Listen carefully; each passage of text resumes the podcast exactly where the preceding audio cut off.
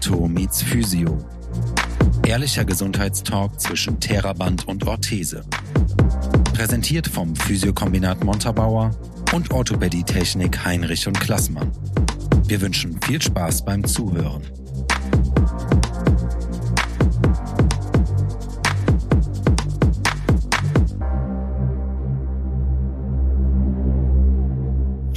Das heutige Thema bei Orthomeets Physio ist das Kreuz mit dem Knie. Es geht also heute um die Kniearthrose und da haben wir einen Fachmann zu Gast. Das ist Jürgen Engelmann. Hallo Jürgen, schön, dass du bei uns bist. Bei uns heißt ja bei Jette und bei Flo. Bevor wir starten mit dem eigentlichen Thema, lass uns einfach mal kurz hören, wer du bist, wo du herkommst, ja, und warum du eigentlich heute hier bist. Ja, hallo, danke. Zunächst für die Einladung an Jette und an Florian. Ähm, ich habe eine orthopädische Praxis hier in Koblenz mit einem operativen Schwerpunkt bezüglich Knie- und Schulteroperationen, aber zusätzlich decke ich natürlich auch das komplette Spektrum der Orthopädie ab. Und als das Thema Arthrose kam und die Anfrage kam, habe ich mich natürlich auch sehr gefreut, hier mal ein paar Zeilen loswerden zu können bezüglich dessen, äh, was da auch so der Alltag mit sich bringt und was da für Möglichkeiten sind. Und der Dialog zwischen den unterschiedlichen Bereichen ist natürlich immer etwas, was nicht nur in dem Podcast sich hier widerspiegeln sollte, was super ist. Ja, das Thema ist äh, die Kniearthrose und äh, dieses Thema oder diese Diagnose oder dieses Syndrom wollen wir heute von verschiedenen Seiten beleuchten. Aus orthopädischer äh, Sicht, der Orthopäde oder auch äh, Chirurg, äh, aus Sicht der Physiotherapie und natürlich der Orthopädie-Technik. Fangen wir mal mit dem Bereich der äh, Medizin, also der, des Orthopäden an. Was ist denn überhaupt eine Kniearthrose? Was kann ich mir darunter vorstellen? Also generell kann man natürlich sagen, dass die Arthrose eine Erkrankung des Muskel- und Skelettsystems ist, die vorrangig durch degenerative Veränderungen des Gelenkknorpels ähm, sich, sich präsentiert und es dann eben auch zu äh, Verletzungen, Schrägstrich eher zu, zu Veränderungen angrenzender Strukturen wie zum Beispiel am Knie speziell Menisken, Bänder, Sehnen, aber auch der Gesamtkomplex, ähm, wo, wenn man das Knie als funktionelle Einheit betrachtet, eben auch der, der Kapselbandapparat, die angrenzende Muskulatur in Mitleidenschaft gezogen wird. Und häufig kommt es dann über diesen äh, Pathomechanismus dazu, dass es dann zu einer Funktionsverlust kommt, der bedingt durch Schmerzen und dann Bewegungseinschränkung ähm, immer weiter fortschreitet und die Leute entsprechend belastet. Arthrose ist ein Begriff, der sehr häufig fällt, äh, wenn man über Krankheiten äh, spricht. Äh, wenn du mal einordnen könntest, die Kniearthrose an sich im Verhältnis zu anderen Bereichen im Körper, ähm, kommt das sehr häufig vor oder ist es eher eine Diagnose, die selten gestellt wird?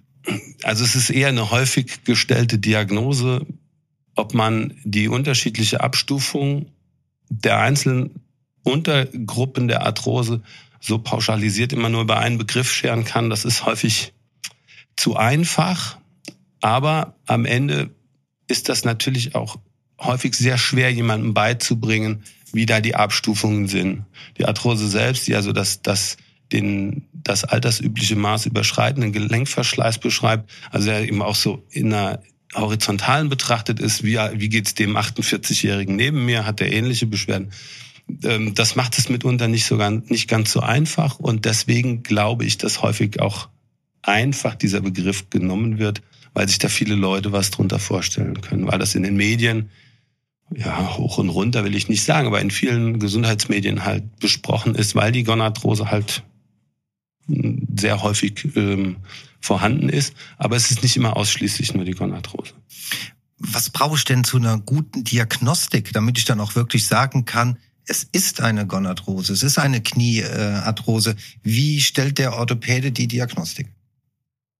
Die fußt natürlich nicht nur auf der reinen apparativen Diagnostik, sondern im Wesentlichen, also apparativ wäre MRT, CT, Röntgen, also alles, was wir so haben, um Bilder zu machen, sondern im Wesentlichen kennen wir ähm, oder können wir innerhalb von 30 Sekunden rausfinden, ob Arthrose Beschwerden, die der Mensch einfach hat, und das ist nichts, ob wir eine Interleukin-Menge im Gelenk messen müssen, sondern da geht es um Ruheschmerz, Nachtschmerz, Anlaufschmerz, Belastungsschmerz. Und wenn das schon bejaht ist, dann sind wir schon relativ nah bei der Arthrose, die wir rein durch die sogenannte Anamnese, also durch das Befragen des Patienten rauskriegen können. Zusätzlich muss man halt anschauen. Hat er Veränderungen? Hat er aufgetriebene, geschwollene Gelenke? Also ein Röntgenbild brauche ich meistens dann im ersten Moment nicht, weiterführend sicherlich, um dann sagen zu können, ja, das, das stützt meine Vermutung, ähm, dass das hier eine Arthrose ist. Und jetzt stellst du als Orthopäde die Diagnose, das ist eine Kniearthrose. Ähm, wie geht's denn für den Patienten weiter? Ja, wie könnte es weitergehen? Ja, wir schicken ihn ins Krankenhaus, wird er operiert und alles gut. Nein, wir müssen natürlich, ähm, wir müssen natürlich die Mittel und Wege aufzeichnen, die ja natürlich interindividuell sehr unterschiedlich sind. Also für den 45-jährigen Sportler, der irgendwann mal einen Unfall hatte, ist sicherlich eine Arthrosetherapie, ähm, der jetzt dann, oder um das zu Ende zu führen, nach 20 Jahren vielleicht eine Arthrose entwickelt hat, ist sicherlich eine andere Herangehensweise für jemanden, der nie irgendeine Aktivität genossen hat oder nie umgesetzt hat, sich körperlich nie beansprucht hat und jetzt in die Arthrose kommt. Weil ein wesentlicher Bestandteil wird halt schon sein, dass wir uns klar machen oder dass der Patient oder der Mensch verstehen muss, dass um die Arthrose zu bekämpfen, brauche ich gewisse Voraussetzungen. Bekämpfen, ob ich sie ganz wegkriege, das sei dahingestellt, wohl eher nicht aber um die Symptome zu reduzieren. Bewegung ist da ein zentraler Aspekt, weil wir wissen, dass im Knorpel gibt es keine Gefäße, es gibt keine Nerven, es gibt keine Blutversorgung. Ähm, es wird hauptsächlich über die, die Gelenkinnenhaut wird der Knorpel versorgt und jeder, der da länger mal gesessen hat, der kann das genau nachvollziehen. Wenn er dann aufsteht, dann ist manchmal so ein bisschen ah, man braucht so ein bisschen, um so das Knie oder die Hüfte so ein bisschen bewegt zu kriegen. Und ähm, diese langen statischen Belastungen machen ein Riesenproblem aus. Und in der Therapie ist es natürlich das Ziel, den Mensch da wieder zur Bewegung zu bringen. Nur das ist sicherlich sehr individuell abhängig. Ja. Ich halte nochmal für uns fest, es gibt kein klassisches Behandlungsschema.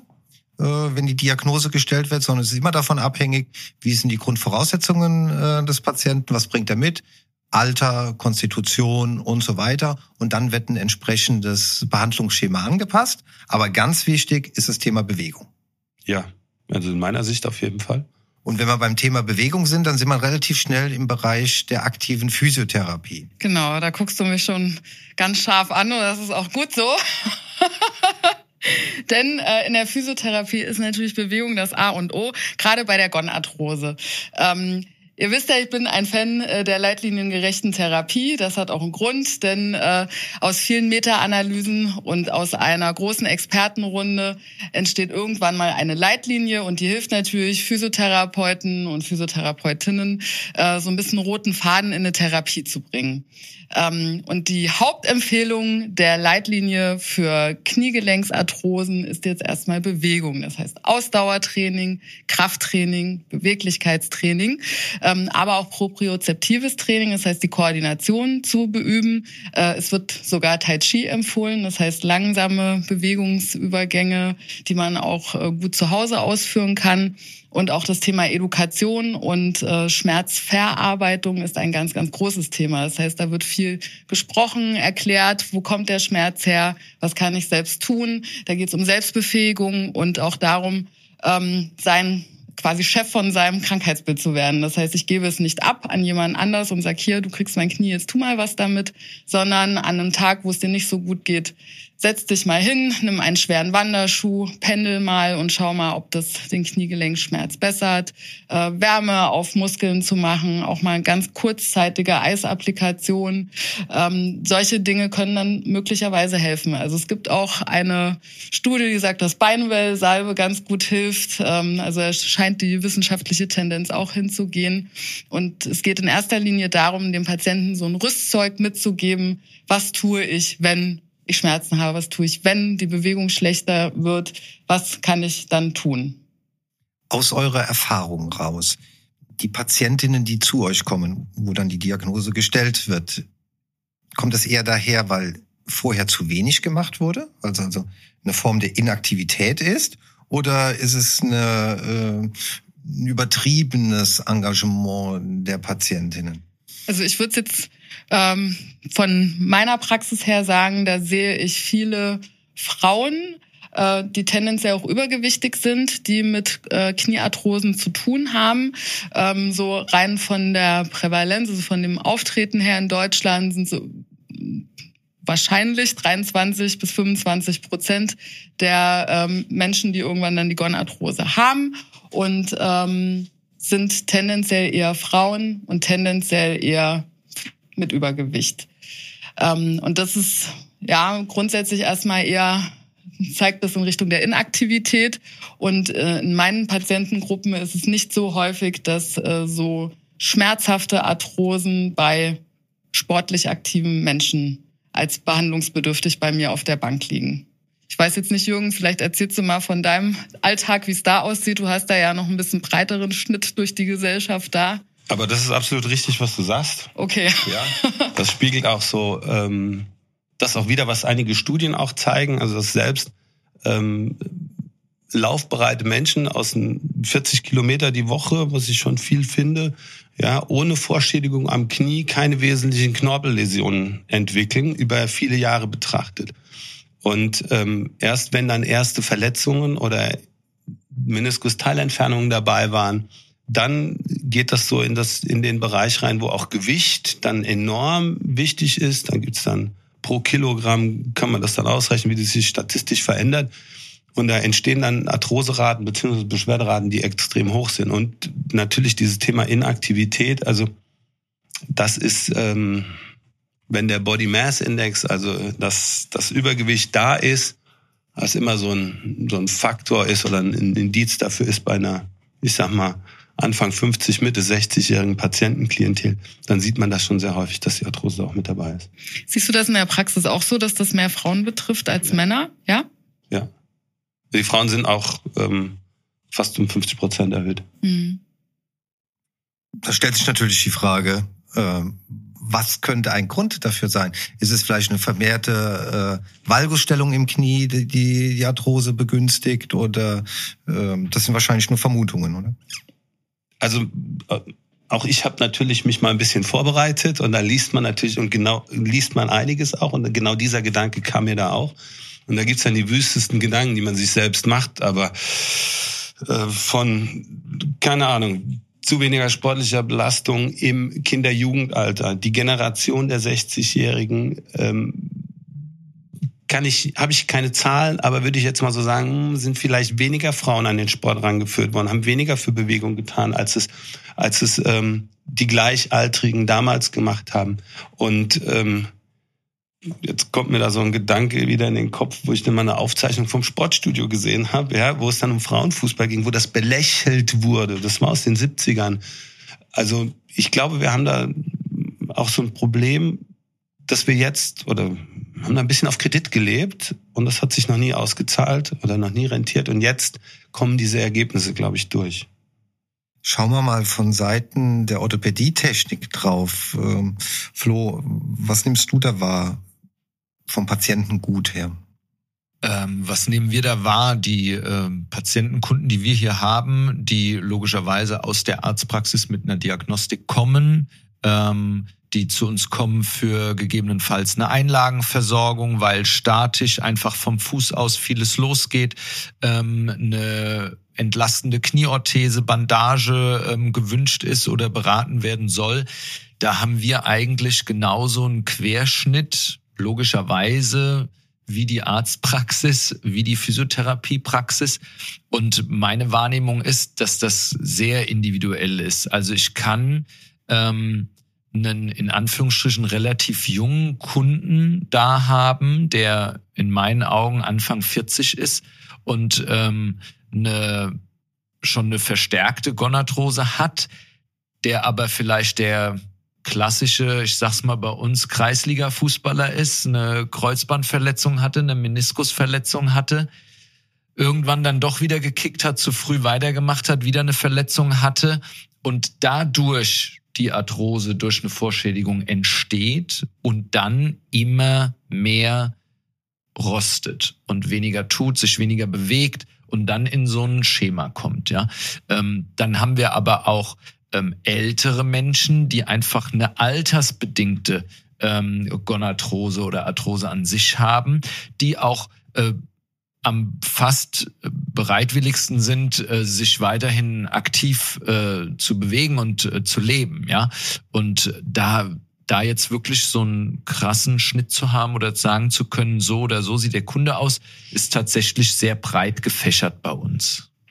Ich glaube, was alle äh, Arthrose-Patienten oder Kniearthrose-Patienten gemeinsam haben, sie haben Schmerzen. Und jetzt stelle ich es mir unheimlich schwierig vor, jemanden, der Schmerzen hat, begreiflich zu machen. Er muss sich bewegen obwohl ja gerade vielleicht die Bewegung mir schmerzt. Wie jetzt schaffst du das in deinem Alltag, da diese positive Überzeugungsarbeit zu leisten? Ja, das ist schwer. Das ist wirklich schwer. Das Weil der Mensch lebt ja durch ähm, Belohnung, durch, äh, durch Lob, durch positive Erfahrung. Also müsste der Patient doch äh, so viele positive Erfahrungen in der Therapie machen, mit der Therapie machen, damit sein Unterbewusstsein auch sagt, ja genau, das mache ich weiter. Ja, also grundsätzlich ist das erstmal so, dass viele Patienten und Patientinnen erstmal oft frustriert von Ärzten kommen, ne? Denn dann denken die, die hatten wenig Zeit und ne, dann äh, hier nur das Gespritze und jetzt äh, es hat immer noch nichts geholfen. Da ist erstmal sehr viel Frust da, wenn die äh, in die Physiotherapie kommen. Da ist erstmal die erste Aufgabe, denen auch zu sagen, was eigentlich die Aufgabe von den Ärzten ist, nämlich zu diagnostizieren. Wen haben wir? Was haben wir denn jetzt hier? Gibt es hier jetzt gerade einen Tumor im Knie oder haben wir jetzt ein Arthroseproblem? Ne? Das heißt, der Arzt der macht dann erstmal seine Aufgabe, nämlich er schließt aus, dass es was ganz Ernsthaftes ist, was jetzt sofort akut behandelt werden muss. Und er macht dann genau den richtigen Schritt, nämlich den Patienten weiterzuschicken zu dem nächsten Experten, äh, entweder für eine Orthese oder aber für bei der Physiotherapie jetzt für Bewegungen. Das heißt, da braucht man erstmal diesen ganzen Shitstorm auf gar keinen Fall mitmachen ne, und sagen, ja, ja, ist alles doof, ja, ganz genau, die sind sowieso alle. Ne? Hm? Nee, äh, erstmal aufklären, warum äh, hat der Arzt das so gemacht und er hat ja seine Aufgabe erfüllt und genau das Richtige gemacht, nämlich sie zu mir geschickt. Ähm, und ich mache das oft tatsächlich so, dass ich in der ersten Behandlung ganz viel erzählen lasse, mir den Alltag mal anhöre und schon mal ein bisschen reinfühle, ob es da irgendwo auch mal ein Zeitfensterchen gäbe, wo man ein bisschen bewegen könnte. Und äh, fasse die an in der ersten Behandlung. Das heißt, ich bewege die mal durch und äh, massiere mal das Knie, zieh's mal lang äh, und versuche viel wahrnehmen zu lassen. Das heißt, das wird weniger, der Schmerz ist weniger, wenn ich es manuell auseinanderziehe. Und danach zeige ich denen mal, wie sie das dann zu Hause machen können. Das heißt, ich taste mich sozusagen gemeinsam mit Biofeedback. Das heißt, ich tue etwas, was spürst du dann, ran an die Selbstbefähigung. Und äh, ich versuche am Anfang der Therapie das immer so ein bisschen ja, 50-50 zu machen. Das heißt, ich fasse Patienten dann am Knie an oder an der Hüfte oder am Fuß und mache dann die zweite Hälfte eine aktive Therapie und versuche dann, dass diese Gewichtung sich ein bisschen verschiebt. Denn den meisten die meisten haben Angst erstmal vor Sport und die haben das noch nie gemacht und dann sieht man direkt die Geräte und hört die Gewichte und alles scheppert und alles ist äh, ne, sieht komisch aus und jetzt auch allein der Gedanke, jetzt muss man hier so viele Schritte am Tag gehen, äh, das möchten die am Anfang nicht und ich glaube, es ist wichtig, das ist so ein abgedroschener Satz, aber es stimmt halt leider, die da abzuholen, wo sie sind. Und wenn sie nun mal ganz am Anfang sind, dann äh, müssen wir auch als Therapeuten nochmal mit zurückgehen und gemeinsam die Schritte bis nach vorne gehen. Bin ich vollkommen bei dir und ich glaube auch, dass das äh, oft sehr schwierig äh, ist. Und du hattest gerade die zwei Begriffe Sport und Therapie verbunden.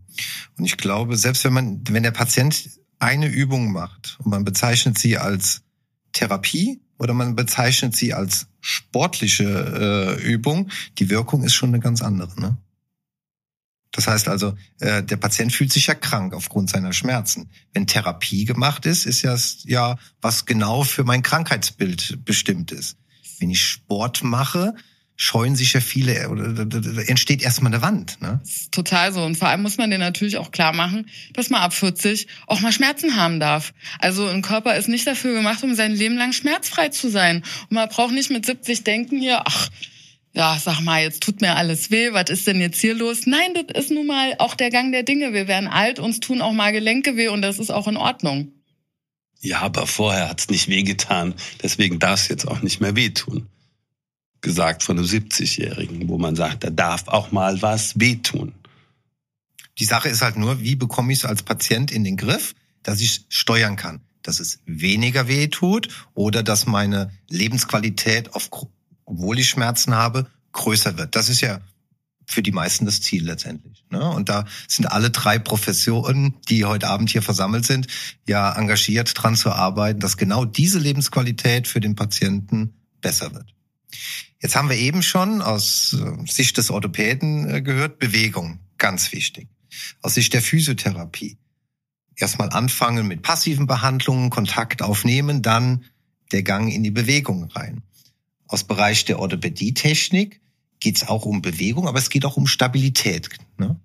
Ja, nicht nur Stabilität. Ähm, zu allem, was wir gesagt haben, zu der Bewegung ist in den Gesprächen, die wir dann führen, egal in welcher Versorgung, ob es bei einer Einlage ist oder bei einer Orthese ist oder bei einer Bandage ist, ähm, geht es bei uns eigentlich darum, Entlastung in der Belastung. Ne? Wir haben Leute, die haben ein Schmerzsyndrom, die haben Schmerzen, wir wollen die in Aktivität bekommen. Ja? Und in den Gesprächen, die wir eigentlich dann führen, ist es so, dass wenn es um eine entlastende Knieorthese geht, sei es medial oder laterale Gonarthrose, ja, ähm, dann ist das eine Aktivversorgung, die dem äh, Kunden, dem Patienten helfen soll, seine Mobilität auszuleben, weil die ist Lebensqualität. Und ich versuche immer den Leuten zu erklären, beziehungsweise im Gespräch rauszufinden, was, wie leben die? Was ist denen, was sind die Hobbys? Was machen die gerne? Gehen die gerne wandern? Gehen die gerne mit ihrer Frau sonntags spazieren?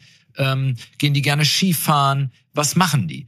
Und Ziel sollte es sein, so viel wie möglich davon aufrechtzuhalten. Und mit einer äh, zum Beispiel entlastenden Orthese kann ich halt eben diese Aktivität ausüben und in der Belastung entlastet werden. Damit dann auch, weil viele haben in der Aktivität oftmals, also so geht's uns im Feedback, gar nicht so die Beschwerden, sondern die kommen dann am Tag danach in der Ruhe oder in der Nacht. Und das ist ja dann ein Zeichen von Überlastung. Und das können wir, versuchen wir mit verschiedenen Hilfsmitteln hinzubekommen, in der Belastung zu entlasten. Und das kann halt auch schon mit einer relativ ich sag mal, einfachen stützenden Einlage, die meinen Knickfuß vielleicht versorgt, schon unterstützend super wirken, was sich aufs Knie bemerkbar macht, äh, um da eine Entlastung in der Belastung zu haben. Und somit schaffen wir, wie du eben sagtest, auch Erfolgserlebnisse. Ja, wenn der Kunde dann feststellt, der Arzt hat die richtige Diagnose gestellt, vielleicht hat da auch eine Therapie stattgefunden, wie Magnetfeld, ähm, dann war er bei der Physiotherapie, wurde aktiviert, wurde in Bewegung gebracht und kommt dann zu uns und bekommt dann vielleicht dann die Einlage und stellt dann fest, jawohl, ähm, sonst habe ich nach einer halben Stunde Spaziergang schon Probleme gehabt, aber jetzt kann ich vielleicht schon 40 äh, Minuten, 50 Minuten gehen, beziehungsweise nach der halben Stunde habe ich keinen Ruheschmerz, dann ist das ein Erfolgserlebnis und motiviert, mehr zu machen. Und dieses Motivieren zum Mehrmachen führt dann für uns alle zum Erfolg, dass der Patient weniger Schmerzen hat. Entlasten in der Belastung, Bewegung tut grundsätzlich, also bewegen müssen wir. Die Dosis macht das Gift, wie bei vielen anderen äh, Dingen auch. Ähm, gibt es Therapie oder Behandlungsformen, von denen ihr sagt, da habe ich besonders gute Erfahrungen mitgemacht? Naja, dadurch, dass, wie der Flo das schon angesprochen hat, ähm, vieles eben auch achsverändernd ist und du hast vorhin auch ja schon den Begriff der, der Valgusgonarthrose, also X-Beinarthrose genannt, gehört natürlich immer elementar dazu, dass wir Achsen korrigieren. Das können wir operativ machen wenn das ganz schlimm ist. Das können wir aber auch mit Hilfsmitteln machen und der Erfolg und der Misserfolg einer Therapie ist nicht selten davon abhängig, ob die Achse oder eine Instabilität mit adressiert wurde oder nicht. Ähm, leider ist es nicht so pauschal, dass man sagt, diese Therapie wird jedem helfen. Leider ist es äh, ein Blumenstrauß, der dem einen hilft eine Tulpe, dem anderen eine Rose, dem nächsten hilft gar nichts. Ähm, und da hilft dann vielleicht auch nicht der, der Orthopädietechniker, dann hilft dann nur der Physio oder da hilft nicht der Physio, hilft nur der Arzt oder nur der, der Orthopädietechniker. Das, glaube ich, kann man leider nicht und wirklich leider nicht so pauschal sagen, weil wir hätten ansonsten ein viel besseres Instrument in der Hand, ähm, um das umzusetzen, weil es eben auch so viele Ursachen dafür gibt, was damit reinkommt. Wir haben noch nicht geredet über entzündliche Gelenkerkrankungen, die vielleicht nicht erkannt sind, ähm, wo du dich im Kreis ewig drehst und versuchst, was rauszufinden und der Mensch gar nicht orthopädisch, sondern rheumatologisch mit behandelt werden sollte, wo eine ewige Schmerzanamnese dahinter steckt. Wo wir auch gar nicht mehr durchkommen, wo wir aus der Schmerztherapie wissen, dass auch im Gehirn andere Regionen angesteuert werden, in der Schmerzwahrnehmung, in der Verarbeitung. Da gibt's tolle MRT-Untersuchungen. Also, und ich glaube, da ist die große Kunst zu gucken und zu finden, für wen ist was genau das Richtige. Und manchmal ist es aber auch ein bisschen Try and Error. Also ausprobieren, versuchen, machen und dann ist das Thema ja auch schon Magnetfeld gefallen. Manchmal ist es auch ein monetärer Gedanke, der für den Patienten irgendwie äh, äh, zu, zu schaffen sein muss, weil vielleicht will nicht jeder operiert werden aber vielleicht kann er sich das ein oder andere auch nicht leisten. In der heutigen Zeit, wo alles mehr wird, alles teurer wird, alles schwieriger wird, durchaus nachvollziehbar. Und dann verändert sich der Blumenstrauß von Patient zu Patient. Schönes Bild mit dem Blumenstrauß. Ich glaube, das kann sich jeder von uns sehr gut äh, vorstellen. Lass uns mal äh, den Gedanken weiterspinnen im Bereich der Prävention. Was können wir denn da machen? Tja, das ist eine gute Frage, denn wenn es hauptsächlich Frauen trifft, ist es schon mal gut, wenn man als Mann geboren wird. da startet doch die Prävention schon mal an Tag Null. Sage ich jetzt mal nichts dagegen. Ich ja. auch nicht. ja, also präventiv äh, denke ich, ist eine angepasste, ein angepasstes Gewicht gut. Jetzt kann man jetzt nicht unbedingt sagen Gewichtsreduktion, denn wenn man sehr muskulös und sportlich ist, dann wiegt man auch ein bisschen mehr. Also wenn ich meinen Patientinnen erzähle, wie viel ich wiege, dann fallen die alle hinten runter. sind nicht keine 85 Kilo. nee, es sind 66, genau Punkt um übrigens. so, ähm, also das kann, das ist jetzt nicht unbedingt wichtig, das Gewicht ganz nach unten zu fahren, aber man sollte natürlich eine gute Grundsportlichkeit haben. Ne? Und also es wurde ja mal vom japanischen Uhrenhersteller die 10.000 Schritte propagiert, um seine Uhren besser zu verkaufen. Das hat dann die WHO irgendwann mal übernommen als einen guten Richtwert, wie viel man sich täglich bewegen sollte. Also 10.000 Schritte am Tag zu gehen, das ist ein Grundumsatz an Bewegung, den man haben sollte. Das ist quasi so wie morgens, mittags, abends was zu essen, sollte man die 10.000 Schritte gehen. Das ist aber noch kein Sport. Das heißt, alles, was ab den 10.000 Schritten dann irgendwann mal startet, da kommen wir so langsam in den Sportbereich rein. Und das ist erstmal gut, einen guten Bewegungsgrundumsatz zu haben und auch zwei bis dreimal pro Woche Sport zu machen, der einem Spaß macht. Und da kann man jetzt nicht sagen, es ist jetzt für alle hier Fahrradfahren das Beste. Wenn man äh, gerne laufen geht, dann soll man das machen. Wenn man gerne Basketball spielt, dann soll man das machen. Also da sind wir Physios so, dass wir sagen, Hauptsache du bewegst dich. Nur kein Fußball, ne? Grundsätzlich, ein Fußball ist natürlich jetzt ein ganz anderes Thema, ne? Wenn ich da an die Kreuzbänder und die Menisken, die Unhappy Triads alle denke, oha. äh, genau, Fußball spielen sollte man nicht. Ja, und ansonsten äh, sehen wir auch, ich weiß jetzt nicht, äh, Jürgen, was du dazu sagst, aber beim Tennis, also da höre ich oft in den Anamnesen, dass die Frauen, die äh, da auch betroffen sind, früher viel Tennis gespielt haben, in jungen Jahren, exzessiv gespielt haben und dass sie dann Folgeschäden davon bekommen haben. Aber da würde ich die Frage direkt mal an dich weitergeben. Also generell kann man sagen, dass wir in dem Bereich der High-Pivoting-Sportarten, also Bewegung, Beugung, Rotation und Richtungswechsel immer ein erhöhtes Verletzungsrisiko haben und ein erhöhtes Verletzungsrisiko, das wissen wir auch aus ganz sicheren Daten, Kreuzbandruptur unbehandelt, 25 Jahre später Arthrose. Kein Fragezeichen, Ausrufezeichen. Und dazu zählen eben Rückschlagsportarten äh, auch, genauso wie Tennis, äh, Volleyball, Basketball, alles was in der Halle, Tischtennis, alles, wo wir eben diese schnellen Rotationsbeuge ähm, kraftvollen Bewegungen haben. Wo wir das halt weniger sehen, ist natürlich sowas wie Radsport und die Jogger sind weniger da, die Schwimmer weniger beteiligt. Das ist ganz klar.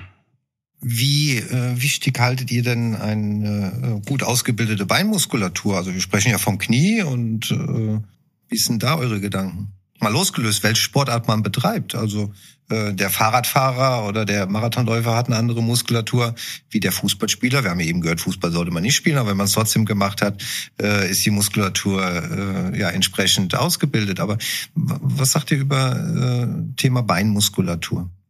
Also ich glaube, das muss immer ein gutes Verhältnis zwischen äh, Kraft und auch einer Dehnfähigkeit sein, weil wenn ich jetzt mal so die Fußballer im Kopf habe, die bei den alten Herren so ganz klassisch spielen, einmal pro Woche, Freitag, ja, und einmal im Monat äh, hier ne großes Spiel gegen andere, dann weiß ich, dass die sich kaum dehnen bis nicht. Also die kommen mit ihren Fingerspitzen mal lange nicht mehr äh, Richtung Boden.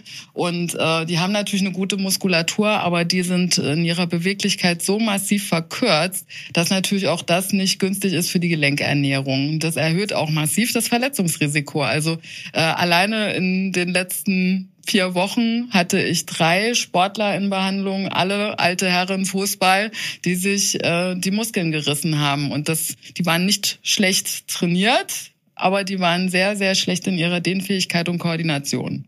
Ja, hätte, hätte ich jetzt mal, sorry Jürgen, aber ein Einwand natürlich, ohne jetzt äh, das, also soll ja kein Streitgespräch entstehen. Nein, natürlich nicht.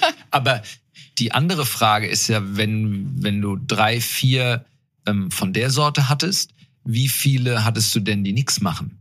Das ist ja so, ne, wie willst du jetzt jemandem, wir reden von Aktivität und dann wollen wir jemandem, der vielleicht eine Sport als, als Hobby ausübt, auf, in, auf geringer Flamme, erklären, na ja, die ist jetzt nicht so gut, weil Verletzungsrisiko ist hoch, aber was machen sollst du ja? dem zu vermitteln, geh mal nur laufen, wenn er immer einen Ballsport gemacht hat, wird ja schwierig, ja. Ähm, von daher glaube ich, ist das Allerwichtigste, jede Aktivität mit einem gesunden Menschenverstand auszuüben. Ja, mit einem gesunden Körpergefühl, ähm, dann funktioniert das, glaube ich, auch. Ähm, was Muskulatur betrifft, glaube ich, geht es gar nicht um große Muskelgruppen, sondern die gelenkstabilisierende Muskulatur. Die Jette hat eben vom propriozeptiven Training gesprochen, ja. Da stärke ich ja die kleinen, feinen Muskelfasern, ja. Und das, glaube ich, ist wichtig. Und am Ende ist Aktivität wichtig. Und wenn ich einen Hund habe und das mein Hobby ist und ich gehe dreimal am Tag über eine Stunde mit dem raus, dann ist das, glaube ich, super viel mehr, als manch anderer überhaupt tut, auch wenn er vielleicht einmal die Woche ins Fitnessstudio geht und ein geführtes Gerätetraining macht, glaube ich, ist derjenige, der dreimal die Woche mit dem Hund, äh, dreimal am Tag äh, mit dem Hund raus muss, sieben Tage die Woche, ist der, glaube ich, fitter und muskulär besser ausgebildet. Von daher ist das, glaube ich, mit Sinn und Verstand. Ähm, aber ich würde jetzt behaupten, dass ich keinen riesen Quadrizeps brauche, um das mal so zu sagen, damit ich keine Gonarthrose bekomme. Also ich glaube, auch da kommt wieder raus, dass dieses Thema halt nicht so einfach ist, wie es sich anhört. Ja, ich hab's oder ich hab's nicht. Ich mache Sport oder nicht, oder ich mache Trainingstherapie oder nicht, oder ich mache Bewegung oder nicht. Ähm, wenn jemand nie was gemacht hat, und bei einem großen international tätigen Versandzusteller arbeitet, dann wird er 20.000 Schritte am Tag machen auf schön betoniertem Boden. Der sagt mir natürlich in der Praxis, ja, Moment mal, ich gehe 24.000 Schritte am Tag. Kannst du mir nicht erzählen, ich soll mich mehr bewegen. Aber natürlich haben wir meiner Meinung nach Muskelkräftigung, ja, Propriozeptionstraining, ja, also Tiefenwahrnehmung, wo steht mein Gelenk im Raum, ähm, kann ich natürlich schon was verbessern in der Art und Weise, bewusst werden, Gelenk, wo stehe ich im Raum, wie, wie verhält es sich, ähm, um dann eben auch in so Grenzbereichen, so leicht vertreten an der Treppe, eben besser zurechtzukommen, um eben nicht sich den Knorpel anzuhauen, um dann direkt die Schmerzen nachher rauszukriegen. Und das mag für den einen am Tag eine halbe Stunde spazieren gehen sein und für den anderen ist das ein, äh, ein Ultralauf irgendwo auf einem Gipfel bis 2000 Meter. Das, glaube ich, ist deutlich, also das kann man nicht so einfach sagen, leider. Also ich glaube, dass es wichtig ist, Patienten und Patienten mitzugeben, gib es nicht ab. Ja, gib dein Krankheitsbild nicht an andere ab und äh, ich begleite dich, ich gehe mit dir mit, ich hole Experten mit ran, ich äh, frag äh, mal andere, was sie dazu meinen. Ich, ich hole dir ein ganzes Team um dich herum ran, aber den Weg musst du immer noch selber gehen und du musst nun mal selber die Schritte machen, du musst selber den Weg finden, der auch für dich der richtige ist. Ne? Ob es jetzt Schwimmen ist oder die, den, den Hund anschaffen oder Fußball spielen. aber den Weg, den müssen Patienten und Patientinnen selber gehen. Und ich glaube, das ist so der größte Knackpunkt in der Therapie, vielleicht auch äh, in der Medizin, dass wenn Menschen es komplett abgeben und nicht verstehen, dass sie selbstbefähigt äh, mit ihrem Krankheitsbild umgehen müssen, dass wir dann recht geringe Heilungschancen haben. Denn dann sind wir ja zum Beispiel nach der OP, wenn man sagt, hier, ich möchte jetzt mein neues Knie haben. Das geht ja dann direkt wieder weiter am ersten Tag Post-OP. Dann muss man halt auch aufstehen. Und da kommt jetzt keine äh, Pflegefachkraft rein und sagt, Mensch, ich habe jetzt aber eine halbe Stunde Zeit und möchte mit Ihnen unbedingt über den Flur gehen, weil ich habe ganz wenig zu tun heute. Äh, da muss man selbst aufstehen und selbst in die Aktivität kommen. Und äh, wenn dieser Grundgedanke nicht da ist, dann wird auch der Verlauf, dann wird das auch danach nichts. Dann wird, wird danach das Knie auch immer noch nicht sich über 60 Grad beugen lassen und dann muss man es vielleicht sogar noch mal unter Narkose auf die 90 Grad bringen. Wenn man nicht versteht, dass man selbst etwas tun muss für sein Krankheitsbild, dann hat man, egal welche Intervention man macht, ganz schlechte Chancen. Also ich glaube, dass wir in diesem Gespräch auch zeigen, dass wir eigentlich den Patient ins Zentrum unseres Handelns stellen wollen. Leider stellen viele Patienten uns ins Zentrum ihrer Krankheit. Und das ist dieses Problem, dass du bei der Knieprothese Monate brauchst, bis die sauber eingeheilt ist, bis man sauber sagen kann, teilweise, teilweise erst nach ein, eineinhalb Jahren haben wir hier ein gutes oder ein weniger gutes Ergebnis. Und diese Zeitspannen mitzugehen, ganz schwierig. Und in den Fragen, in der Nachbehandlung, wie geht's Ihnen? Oh, das ist Herr Doktor. Da tut's noch so weh. Wie war es denn vorher? Ja, vorher, vorher war viel schlimmer, da bin ich keine Treppe hochgekommen. Aber die schaffen sie jetzt. Ja, ja, aber es tut noch so weh. Also auch dieses Erwartungshaltung, wo komme ich her, wo will ich hin, ist in dem Fall immer wieder das Thema, wo die Leute immer wieder mit einbinden müssen, aber ihnen auch irgendwie versuchen müssen klarzumachen, auch wenn sie es nicht hören wollen, dass wir nicht Zentrum der Therapie sind.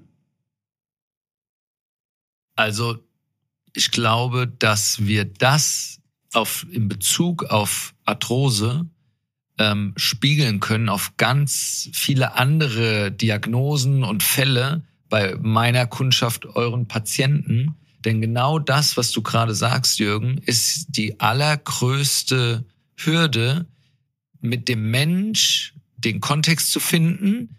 Was konnten sie die ganze Zeit? Wie sah ihre Aktivität aus? Und wie lang hat es gedauert, ohne dass sie gemerkt haben, dass sie sich immer mehr einschränken, immer mehr Schmerz haben? Das ist ja ein langer Prozess, eine Reise.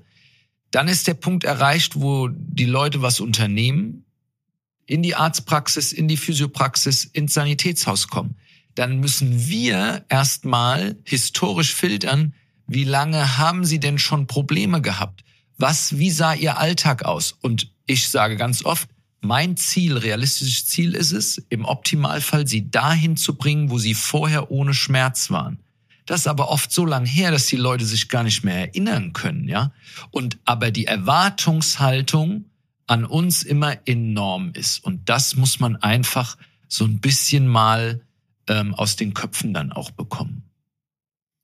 Ganz wichtige Kernbotschaften, wo wir uns, glaube ich, alle einig äh, sind. Also wirklich dem Patient die Botschaft mitgeben, nicht abzugeben, sondern äh, selbstverantwortlich zu zeigen. Wir können aus welchen Disziplinen heraus alles Begleiter sein, wir können Ratgeber äh, sein, aber wir sind nicht der Träger der Diagnose oder der Träger der, der Krankheit. Ne? Und ich glaube, was auch noch ganz wichtig ist, dass ähm, wenn eine Diagnose gestellt wird, wie die äh, Kniearthrose, darf es dem Patienten, der Patientin deutlich werden, ich muss irgendwas ändern. Also wenn ich in meinem Verhaltensmuster bleibe und mache genauso weiter, dann wird es eher schlimmer. Aber ich kann was ändern, indem ich was weglasse, was mir nicht gut tut. oder indem ich was Neues hinzufüge, neue Bewegungsmuster hinzufüge oder Hilfsmittel hinzufüge, dass es besser werden darf. Ich möchte aus diesem mannigfaltigen Blumenstrauß nochmal ein Pflänzchen rausziehen. Ähm, Thema Injektionen. Wie siehst du das? Wie, äh, was für Erfahrungen hast du damit gemacht? Was, was kannst du uns da mitgeben? Ist ja ein mannigfaltiges, mittlerweile auch wirtschaftliches, auch ein riesiger Markt geworden. Ja, also da geht's ja dann nicht nur um um Cortisoninjektionen, was ja auch früher in den Vergangenheiten der Orthopäden, also reihenweise viel gespritzt wurde. Ähm, dann reden wir weiter über Hyaluronsäuren, über Kombinationspräparate, über Blut im weitesten Sinne Eigenblutbehandlung, wo eben ähm, auch Stoffe oder, oder ähm, Blutanteile separiert werden und dann zurückgegeben werden. Das ist wie alles im Leben, glaube ich, dass zur richtigen Zeit ähm, das richtige Medikament gewählt werden sollte. Also einem 25-jährigen Cortison am besten noch in einer kristallinen Form mit einem Lokalanästhetikum, also einem lokalen Betäubungsmittel, wie es der Zahnarzt spritzt, ins Gelenk zu spritzen. Ich glaube, da sind wir uns einig, das sollte man auf keinen Fall machen. Es gibt eine Zytotoxizität, das heißt, dass Zellen über diese Medikamente wirklich geschädigt werden. Die Knorpelmatrix, das geht dann in die Histologie rein, aber letzten Endes muss man sich vorstellen, dass die paar Zellen an der Basis, die ähm, so eine Matrix, also wie so einen Putz auf einer Wand produzieren, und dieser Putz wird dann eben von Kortisonen, diese Vernetzungen werden angegriffen. Also das ist fragwürdig. Was für den 25-Jährigen nicht passt, kann natürlich für den 85-Jährigen mit einer, mit einer aktivierten Arthrose genau das sein, was ihm halt in den nächsten Wochen wieder eine deutliche Linderung bringt. Deswegen muss man auch da wieder das individuell machen. Aber ähm, ja, im höheren Lebensalter Cortison durchaus mal möglich, nicht häufiger als dreimal im Jahr. Das ist so die Empfehlung. Und bloß nicht wöchentlich über ein Vierteljahr immer wieder machen. Irgendwann ist der Infekt drin und dann geht's komplett nach hinten los. Thema Hyaluronsäure, auch da abhängig von der Gradeinteilung und da wird's halt schwierig. Vorhin habe ich schon gesagt, keine Nervenzellen im Knorpel, zumindest keine nachgewiesenen histologisch. Das heißt, wann wird die Arthrose irgendwann auffällig, beziehungsweise der Knorpelschaden irgendwann auffällig, meistens, wenn es schon weiter fortgeschritten ist. Das Hyaluron selbst wirkt wieder auf die eben beschriebene Knorpelmatrix und, und sorgt dafür, dass Wasserbindung gesteigert wird. Also sich, man kann sich das mit einem Schwamm vorstellen, der sich mit Wasser vollsaugt und dadurch einfach gleitfähiger ist. Ähm, wenn da nichts mehr vorhanden ist in der Praxis, sage ich dann immer, die schmeißen den Rasendünger auch nicht auf den Weg, da funktioniert der nicht, sondern nur da, wo noch Knorpel da ist, um was zu binden. Ähm, dann ist das sicherlich eine gute Variante.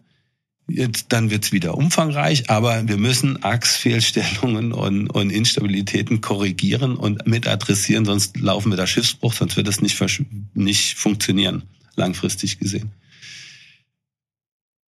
Körpereigen sehe ich im eigenen Klientel, also plättchenreiches Plasma, wo Blut abgenommen wird, abzentrifugiert wird und entweder in Kombination mit einer Hyaluronsäure oder alleine gegeben wird, mitunter erstaunlich gute Ergebnisse. Ist kein Allerheilmittel, weil die Arthrose eben auch in verschiedenen Phasen abläuft und wir, glaube ich, nie ganz genau wissen, in welcher Phase wir wann was applizieren und wie genau die das ist was Körpereigenes, aber wie genau die Zusammensetzung jetzt gerade ist, jeder, der das mal gesehen hat oder gemacht hat, der weiß genau, mal ist es klar, du kannst durchgucken, mal nicht, das Blutplasma, was man gewonnen hat. Ähm, aber mitunter, ich kann mit der Treppe laufen, das konnte ich vorher nicht. Operabel bin ich nicht. Danke. Ja bis hin zu neueren Verfahren, ähm, die jetzt in der Erprobung auch sind, über Fettzellgenerationen, äh, also die dann über operative Eingriffe in Narkose gewonnen werden, dann Gelenke gegeben werden. Ich glaube, dass es an einigen Zentren im Moment gemacht wird. Der eine oder andere fängt hier auch schon damit an. Muss man abwarten, was da langfristig bei rauskommt. Wir haben einiges gehört über Behandlungsmöglichkeiten, Therapiemöglichkeiten, auch das, was man äh, präventiv machen äh, kann. Gibt es denn auch absolute No-Gos?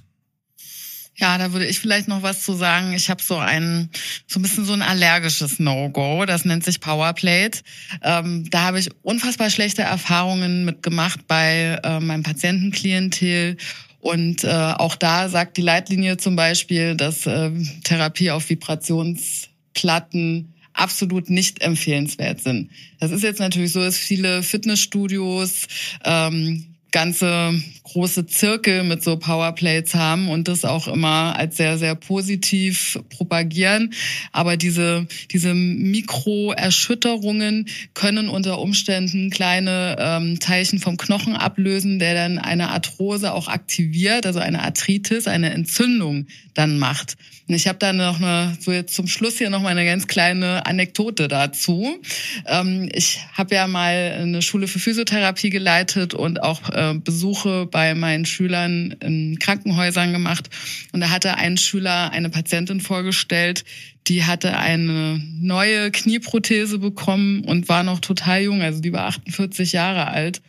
Ich, ich habe angeguckt, ich ja, Mensch, sie sind aber noch richtig jung. Sie haben jetzt ein neues Knie. Was war denn da vorher los? Ne? Hatten Sie mal einen Autounfall oder was denn da passiert? Das hat sie, nee, nee. Also ich habe immer viel Sport gemacht, ich war immer viel im Studio. Ich kann mir das auch nicht erklären.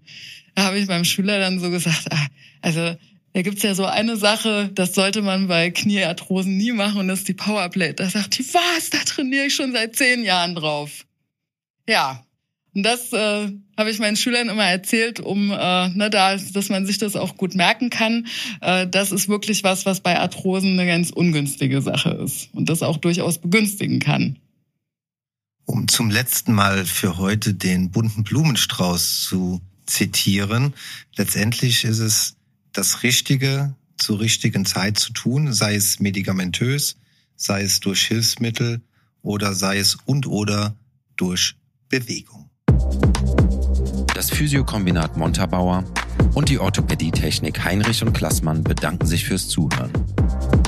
Wir freuen uns, wenn du auch das nächste Mal wieder einschaltest, wenn es wieder heißt Ortho meets Physio.